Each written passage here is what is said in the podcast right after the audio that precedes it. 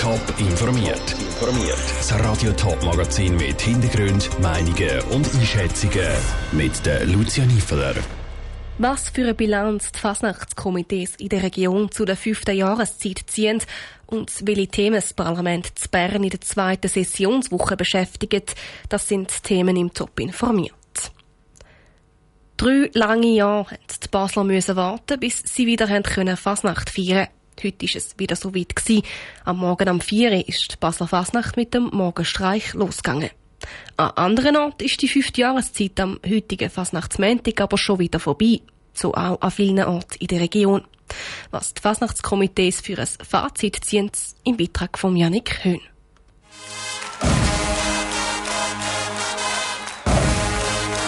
Strahlend blauer Himmel und Sonnenschein. Besser hätte das Wetter das letzte Wochenende für die Organisatoren der jeweiligen Fasnacht nicht können sein.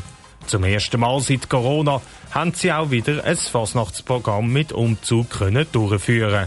Bei der Fasnacht Zudorf im Zürcher Limmatal sind am letzten Samstag auch viele Leute beim Umzug dabei gewesen, sagt der Vizepräsident vom Fasnachtskomitee Schäflibach, Stefan Bohnenblust. Er zieht darum ein sehr gutes Fazit. Es war eine wunderbare Fasnacht nach zwei Jahren, wo wir nichts können machen Und die Leute sind sehr dankbar dass wieder mal etwas läuft. Und wir haben auch sehr viele Leute gehabt. Ich sage jetzt einfach am Umzug. Am Samstagnachmittag zwischen 10 und 12.000 Leute haben wir gehabt. Zwar kein Umzug durchgeführt, aber auch viele Besucherinnen und Besucher hat die Frauenfelder Fasnacht vorletzte Woche dürfen empfangen. Es wäre schön gewesen, wäre der Entscheid vom Bundesrat mit den Corona-Lockerungen ein früher gewesen, meint der Medienverantwortliche vom Fasnachtskomitee Morgenase Frauenfeld, Hans Brunner. Darum hat die Organisation sich schon genug früh vorbereitet.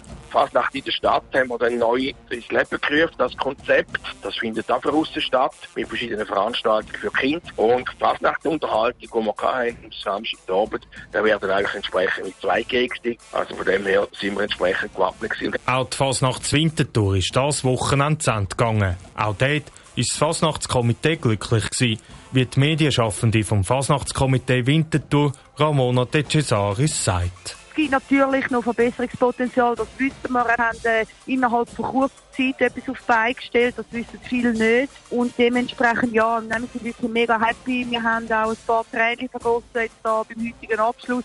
Die Freude über die Fasnachtsaustragungen sind in der Region spürbar. Der Aufwand hat sich mehr als nur gelohnt.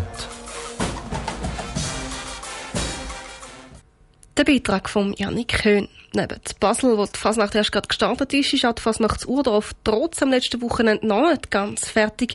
Dort findet dann am nächsten Wochenende die sogenannte Abschlussball von der Fasnacht statt. Von Urdorf auf Bern, dort geht es nach dem Fasnachtswochenende weiter mit Politik. Im Bundeshaus steht die zweite Woche der Frühlingssession an.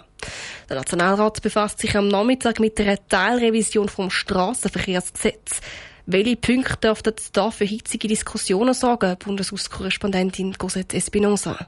Als Erstrat diskutiert der Nationalrat darüber, ob er eine Velohelmpflicht für Kinder und Teenies zwischen 12 und 16 einführen Die vorbereitende Verkehrskommission die haltet nichts davon.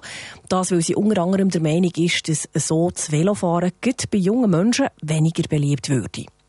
Außerdem diskutiert der Nationalrat darüber, ob Raserdelikte weniger streng sollen bestraft werden das Thema betrifft also heute nur den Nationalrat. Es gibt aber auch einen Punkt, wo beide Räte heute beschäftigen, und das ist die Schweizer Kandidatur für den UNO-Sicherheitsrat.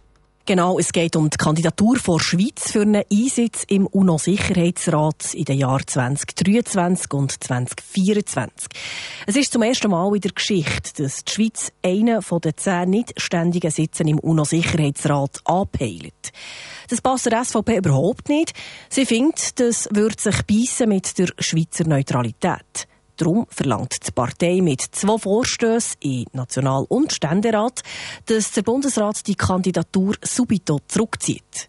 Behandelt wird das in einer sogenannten außerordentlichen Session.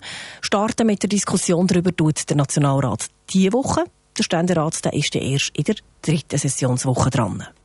Und inwiefern ist der Krieg in der Ukraine dann ein Thema im Parlament? Ja, also der Krieg in der Ukraine der beschäftigt das Parlament zweifelsohne. Sowohl der Nationalrat wie auch der Ständerat wollen dazu noch Sonderdebatten führen. Dafür hat das Büro vom Nationalrat eine Reihe von Vorstößen aus allen Fraktionen für dringlich erklärt. Das haben die Parlamentsdienste schon letzte Woche mitteilt.